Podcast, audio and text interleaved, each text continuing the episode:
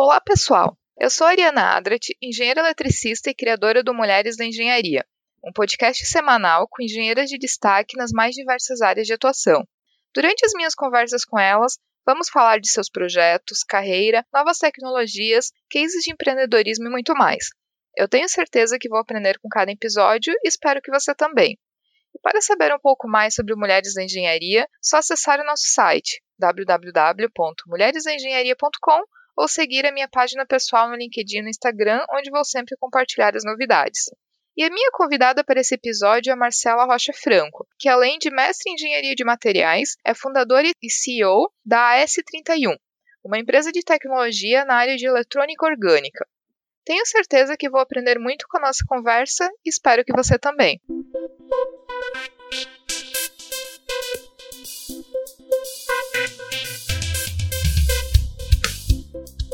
Marcela, seja muito bem-vinda ao podcast Mulheres da Engenharia. E eu fico muito feliz pela tua disponibilidade, por tu ter aceitado vir aqui conversar com a gente. Bom, Ariana, eu é que agradeço participar desse seu podcast. Eu acho que é uma iniciativa brilhante mas, Marcela, me conta, quando conheci a tua empresa, é, uma coisa que me chamou muito a atenção foi justamente ser na área de pesquisa de eletrônica orgânica. E eu confesso que eu nunca tinha ouvido falar em eletrônica orgânica. Até para situar quem está ouvindo, tu pode comentar o que, que é, o que, que envolve, o que, que engloba essa área de pesquisa em eletrônica orgânica? A chamada eletrônica orgânica, ela tem prometido mudar a forma como a gente produz os materiais convencionais é uma ciência que ela vai estar composta por dispositivos semicondutores produzidos a partir de moléculas orgânicas, ou seja, moléculas compostas principalmente de átomos de carbono e hidrogênio, que são os mais conhecidos e famosos polímeros, né? Bom, é, alguns produtos da eletrônica orgânica já se encontram em estado avançado de desenvolvimento. Os mais comuns são as telas luminosas e os displays de computadores e televisão. Essas tecnologias elas vão ser baseadas em OLEDs, né? E como o próprio nome sugere, eles vão, vão emitir luz ao serem atravessados por uma corrente elétrica. Legal? Mas outra área muito promissora da área de eletrônica orgânica é a de sensores para biosistemas que a gente vai encontrar muitas aplicações na área da medicina, da agricultura, meio ambiente ou da saúde e alimentos, como, por exemplo, os estudos e tecnologias que a gente tem na AS31, né? Que levaram à fundação da, da empresa. É importante ressaltar que a AS31 ela nasceu dentro do LAPEN, que é o Laboratório de Polímeros e Propriedade Eletrônica de Materiais, que hoje é referência nacional na área de eletrônica orgânica, que é coordenada pelo professor Rodrigo Bianchi, que é um expert, um cara super visionário, é, um líder assim fantástico que consegue ver coisas que não são corriqueiras assim no meio da ciência. Como assim? Né? Ele utiliza a pesquisa básica para poder construir protótipos funcionais. Então a gente vê a pesquisa tomando forma ali, né? Então a gente aplica a eletrônica orgânica para o desenvolvimento de sensores. Sensores principalmente é, fotônicos, né? Por que utilizar, né, essa, por que entrar de cabeça nessa área de eletrônica orgânica e por que, que ela vai revolucionar o, o setor de materiais, né? Que os materiais, eles são de fácil manuseio, baixo custo, são polímeros ou plásticos, né, que são popularmente conhecidos dessa forma e têm lugar importante na economia moderna. Então, é, a tendência é que esse material se torne cada vez mais popular e presente no cotidiano. Por quê? Porque são peças nesse, nesse boom de substituição de material, né? É, por exemplo, às vezes você quer um material que pese menos, é, que seja mais leve, que tenha uma propriedade diferente. Então, essa área de eletrônica orgânica ela vem a ser responsável por atribuir novas utilidades para os polímeros. Então, a eletrônica orgânica ela firma-se como uma tecnologia que promete revolucionar os produtos, a sociedade, as relações interpessoais e a forma como o ser humano ocupa os espaços. Então, assim, lá no UFOP, no LAPEN, a gente é destacado com pesquisas e inovações nessa área. Atualmente, nós temos 11 patentes depositadas pelo grupo, né? E a AS31, que é a startup, ela foi fundada com o objetivo de transformar essas patentes, claro que com embasamento científico muito forte, que deram origem a protótipos, a se tornarem produtos de mercado.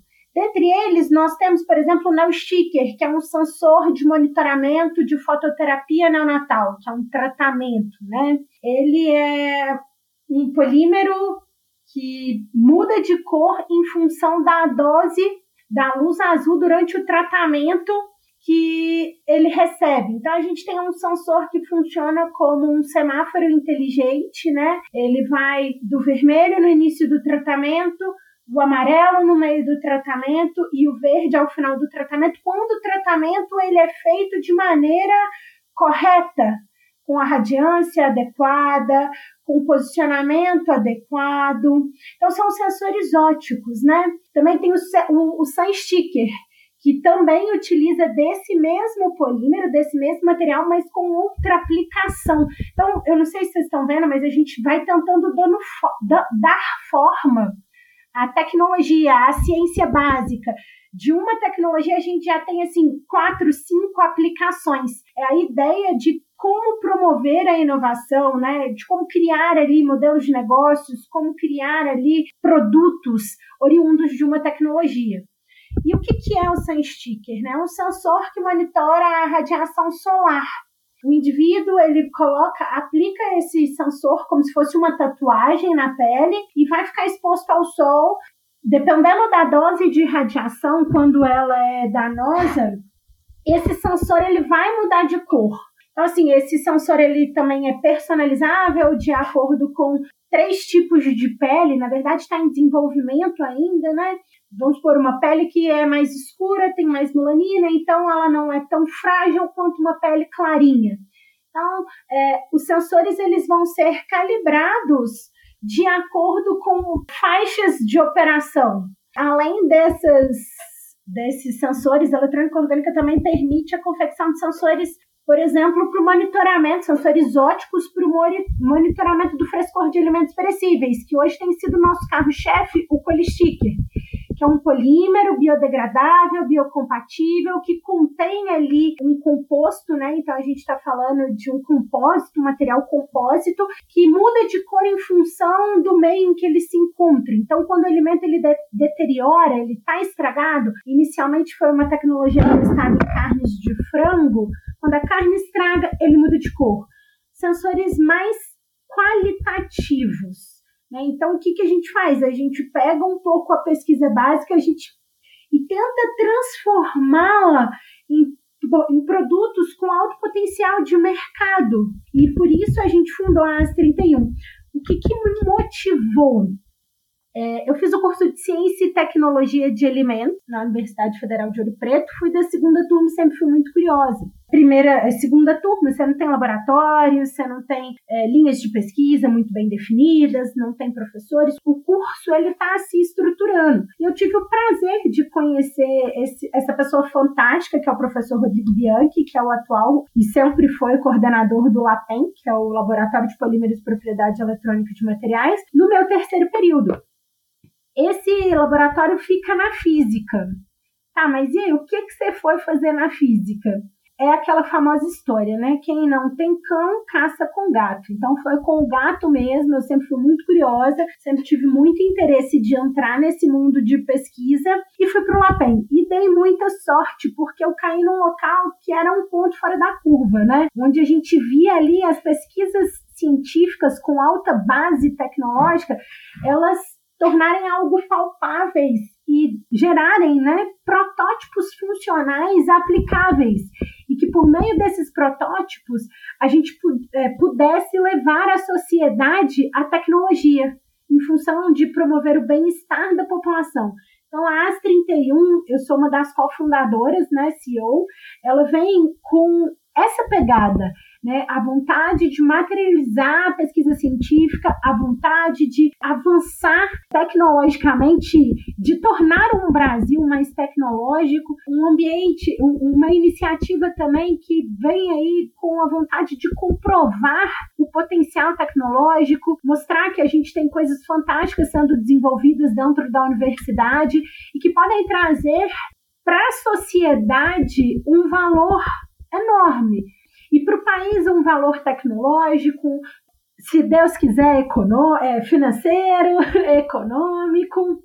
E uma das coisas que a AS 31 ela também tem feito muito é engajar e é motivar jovens pesquisadores a enxergarem as suas pesquisas científicas de outra maneira, sabe? Chega de reinventar a roda, vamos fazer algo aplicável, vamos solucionar algum problema, vamos trazer um retorno financeiro, vamos trazer um retorno econômico, vamos tentar dar uma balançada aí na pesquisa e desenvolvimento do Brasil, porque se nós nos unirmos, se mais iniciativas como a AS 31 forem surgindo a, a, ao longo do tempo, a gente consegue ser um país que não exporte matéria-prima e importe tecnologia, mas que a gente consiga exportar as nossas tecnologias também e não vender as nossas matérias-primas apenas.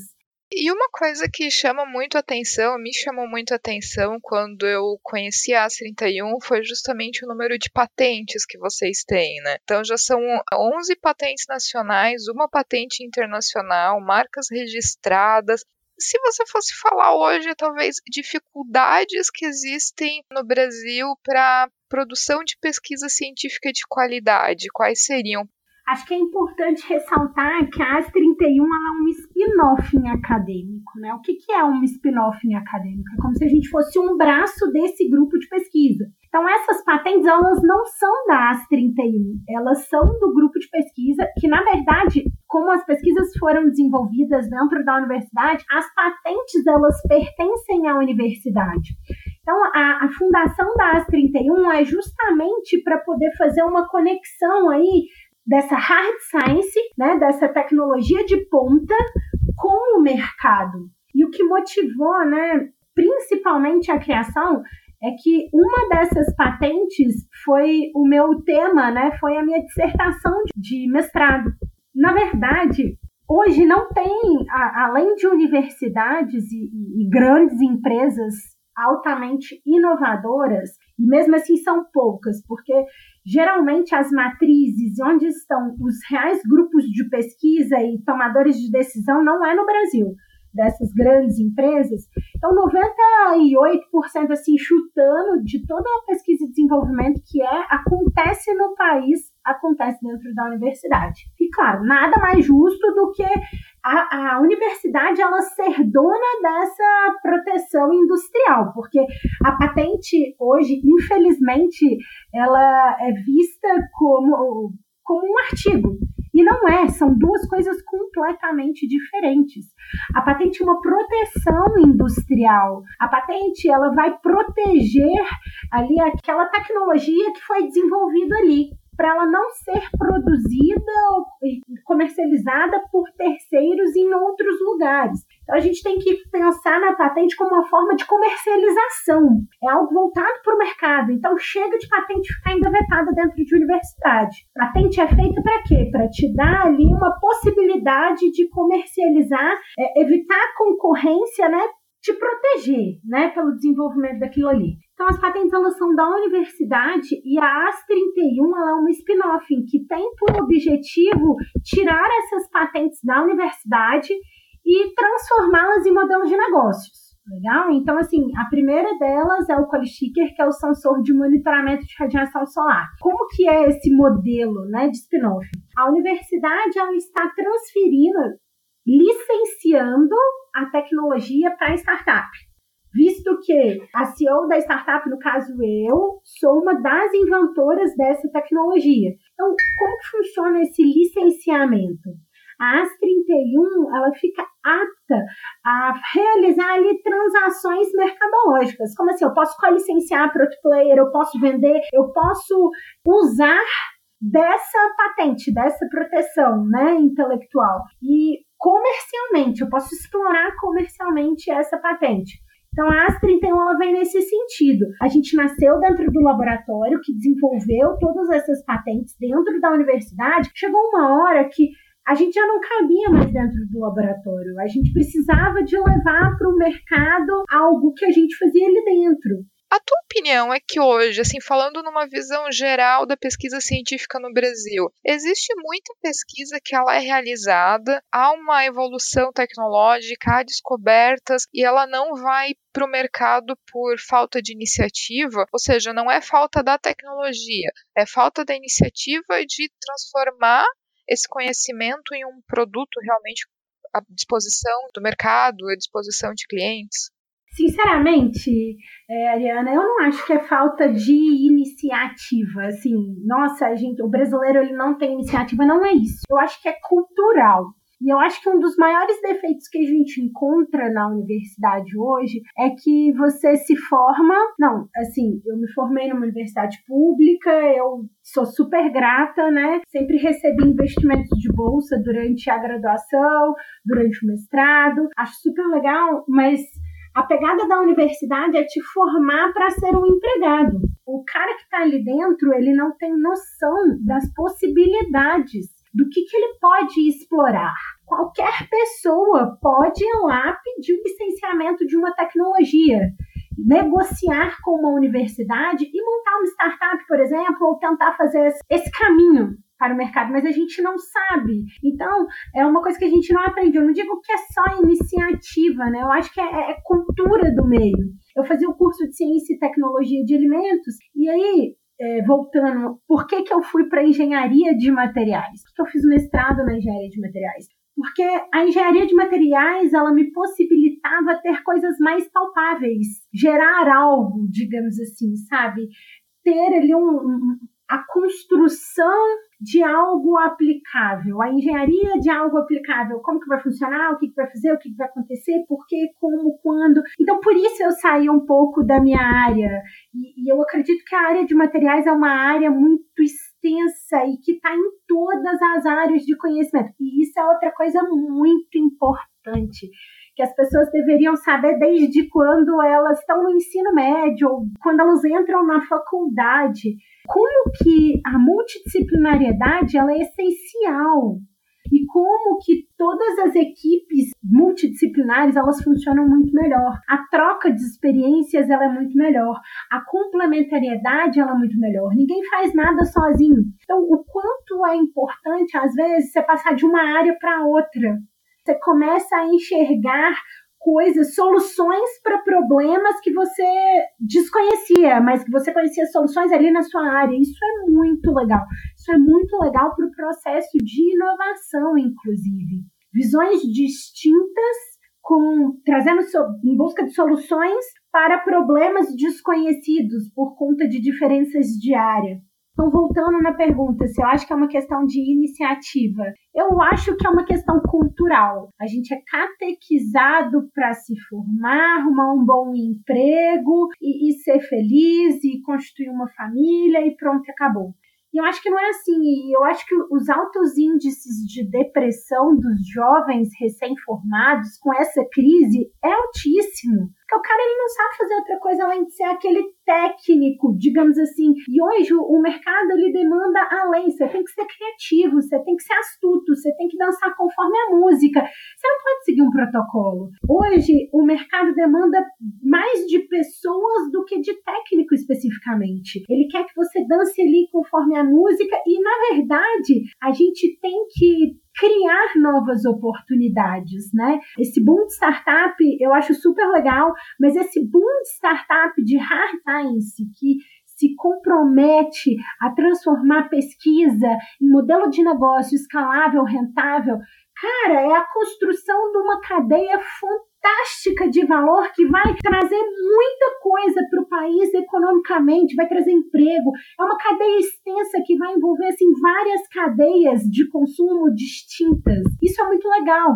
É diferente quando a gente pensa em empresas de TI, que também promovem é, inovação, só que elas estão no fim da cadeia, não envolvem outras cadeias, sabe? Quando a gente fala de hard science, a gente está falando de fornecedor, a gente está falando de transporte, de logística, a gente está falando de uma cadeia enorme desde a produção da matéria-prima, desenvolvimento dentro do laboratório. Então, a gente está falando de geração de emprego, de geração de oportunidade, de geração é, de conhecimento. Isso me, me arrepia, cara, isso me arrepia muito, porque eu acredito na pesquisa e no desenvolvimento, eu acredito que o P&D ele pode mudar uma sociedade, a educação ela pode mudar uma sociedade economicamente, financeiramente e, e, eu acredito que a gente pode sair da posição ali de celeiro de commodity e caminhar para um cenário mais protagonista, sabe? A gente é criativo. A gente só tem que aprender ali, alinhar ali em como utilizar essa criatividade. Um dos grandes problemas que é a questão do incentivo governamental também, sabe? O incentivo ele é mínimo a gente está falando de altas burocracias, as leis elas são completamente, elas vão contra esse processo. Na verdade, a gente tem é, a lei de incentivo à inovação que foi muito legal, que é tipo, do marco legal, que foi super legal, sabe? E as pessoas elas têm receio, então é um novo caminho que tem que ser construído tudo muito disruptivo, é um, é um caminho novo, desconhecido e que está começando a ser construído agora, né? Então, tudo muito cheio de burocracia, todo mundo com medo, porque não sabe o que é certo, não sabe o que é errado. Então, assim, incentivos baixíssimos, taxas altíssimas. Empreender é completamente difícil, né? Principalmente quando se trata de, por exemplo, tecnologias, essa, esse sensor para monitoramento do frescor de alimentos uma dificuldade enorme de acesso à legislação. É uma tecnologia nova, não existe uma legislação para ele. Então, peraí, quando será que vai sair uma legislação específica para embalagens inteligentes? Não sei, será que quando ele for para o mercado o pessoal vai falar assim, não, peraí, isso não pode? Então, a dificuldade, ela acontece dessa forma, né? Tanto questões jurídicas, é, legislações. Ah, é muito difícil. Mas, enfim, tem que e acreditar, se apegar ao que a gente acredita, se, se apegar ao que faz o olho da gente brilhar, que faz a gente se arrepiar, o que faz com que a gente tenha vontade, com um legado, né, que a gente acredita ter e seguir, sabe? Construir. E eu espero que essa iniciativa, eu tenho visto várias outras startups spin-offs, né, acadêmicas como a gente, né, que estarem se lançando aí no mercado. Espero que a gente seja uma pedrinha no lago, né, para outras iniciativas mais ainda surgirem. Eu quero que daqui a quatro anos a gente esteja com um outro cenário, né, que esse processo de inovação com, essa, com esse lance de globalização, as coisas acontecem muito rápido, né? Vocês não estão mais dentro da universidade, né? Vocês têm uma sede própria onde vocês fazem a fabricação dos sensores? A gente tem parceiros, né? Outra coisa que é super importante falar, né? Quem é bom sozinho? Ninguém é bom sozinho, né? Então a gente tem parceiros, né? Onde a gente utiliza é, os laboratórios e tudo mais. Inclusive, a gente tem uma parceria com a própria universidade, porque quando a gente tem um spin-off, todo mundo ganha. Ganha a startup, ganha a universidade por meio de royalties e de taxa de acesso. Então, num mundo desse de crise, vão recursos que podem ser alocados para áreas de pesquisa e desenvolvimento dentro da própria universidade. Hoje a gente não está vendendo, né? Quando a gente trabalha com inovações como as da AS31, são inovações radicais. É tudo muito novo, né? Não é como uma inovação incremental que vai ali de encontro com a melhora de um produto um processo que já existe dentro de uma organização. Então, uma inovação radical. Então, a gente tem percebido que também é um caminho novo que a gente está construindo, e como o ecossistema é muito importante, a gente compartilha muitas informações, além de espaços de trabalho e tudo mais, de como construir esse processo. São ciclos longos de venda. Hoje nós estamos com a primeira prova de conceito rolando, super legal. Estamos em contato com uma indústria de grande porte química que está bem interessada na tecnologia. Então, assim, uma empresa de hard science, ela leva muito tempo para ela se pagar, né? No break-even, a gente brinca assim. Muito diferente de uma empresa, por exemplo, que tenha um aplicativo. O investimento é baixo, o retorno é rápido, embora o retorno não, não seja tão alto quanto de uma hard science. Pode ser que a gente leve aí cinco anos para poder estar tá escalado, para poder estar tá vendendo para caramba, mas o retorno ele vai ser muito alto. Essa é uma outra coisa cultural que o brasileiro ele não tem costume. O brasileiro ele quer retornos rápidos. Ele faz investimentos aqui, ele quer um retorno rápido. A gente não consegue, isso cultural mesmo, pensar a longo prazo. E as startups, as empresas de base tecnológica que, que têm, demandam de pesquisa e desenvolvimento altíssimo, demandam de recursos. Laboratório é caro, testes laboratoriais são caros, experimentos são caros. A gente demanda de alto recurso, demanda de tempo para desenvolver, de parceiros estratégicos, né? Tanto para produção quanto para comercialização, canais. Então, assim, a gente ainda não está no mercado, mas estamos caminhando para isso. E como é que funciona? Porque tu falou que vocês ainda não estão vendendo, né? E vocês conseguiram parceiros investidores? Como é que foi essa estrutura até de investimento para fundar a empresa? Porque, como tu falou, às vezes são cinco anos até tu ter um produto nível comercial já à venda mesmo. Mas e para se manter até lá, para construir a estrutura da empresa? Aí que entra a questão da formação de rede, da construção de parcerias estratégicas, né? Isso assim é fantástico porque é uma troca de experiência, de know-how, de insumos econômicos que sejam, que é fantástico. Hoje a gente tem um parceiro que investiu na gente, que na verdade ele é mais o smart money, né? Que é um, a gente brinca que é um dinheiro inteligente onde ele nos abre portas para conhecer possíveis investidores, para fornecer para empresas, né, é, possíveis clientes, empreender isso, principalmente na hard science, né? Resiliência é se virando como pode e não tem assim algo muito certo. É, a gente fala de startup porque é fazer muito com pouco. Então a gente trabalha de maneira super enxuta. Eu brinco que eu sou CEO, mas que eu também lavo o banheiro, né? Não tem muito jeito isso aí. E hoje vocês são em quantos nas 31? São quantos pesquisadores? Qual é o tamanho da equipe? Hoje nós estamos em quatro pessoas que são sócios. Agora a gente vai passar por uma reestruturação e que e, e vem novidade por aí. Além disso, que tipos de clientes potenciais vocês têm? São, não são de maneira geral clientes finais, né? São empresas que fabricam que tipo de produto? É, são, por exemplo, nos sensores para UTI neonatal, venda seria direto para os hospitais? O que, que vocês imaginam como público-alvo de vocês?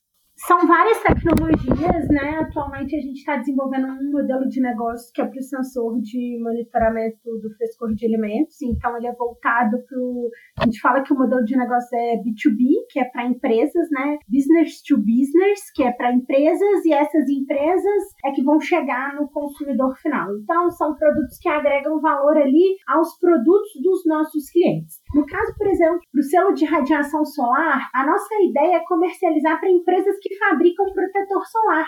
Ah, mas como assim? Para potencializar o uso do produto, né? Como assim? São poucas, é, acho que menos de um terço da população que utiliza protetor solar sabe utilizar protetor solar da maneira ideal.